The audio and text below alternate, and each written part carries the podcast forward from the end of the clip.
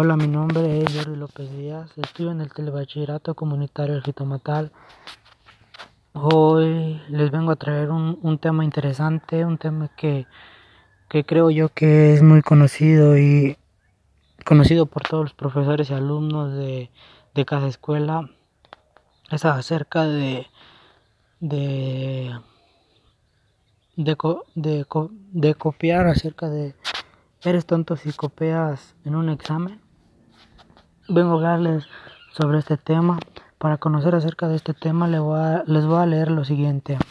Sócrates en 1470 y 300, 399 antes de Cristo, él decía que él decía que dedicaba su vida a, a educar a educar a los jóvenes para que fuesen tan importantes para para él era que sus discípulos fuesen ciudadanos honrados, honestos, de bienes, de bienes, de bienes ejemplos. Lo que les lo que les lo, que les enseñaba era es, preferible sufrir una justicia que cometer cometer la justicia. Friedrich Nietzsche decía, lo más triste no es que mientas o que hayas mentido, sino que nunca más podrán confiar en ti, nunca más podrán confiar en ti como lo que confiaban. Copiar es una mentira con la que mientes a ti, a tus compañeros y a tu profesor. Trasimoco nació en Turquía. De ahí viajó a Grecia donde se forró escribiendo discursos para otros y dando clases para el público. Decía que copiar, aparte de ser una gran mentira o mentir,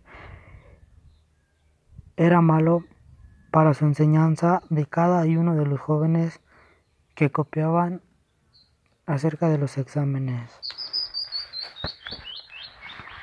Este es un tema que es interesante, muy, muy sabido en todas las partes de, de se podría decir de México porque es un, un caso un caso que se da al, al copiar en los exámenes y y todo eso. Y espero les haya gustado acerca de este tema.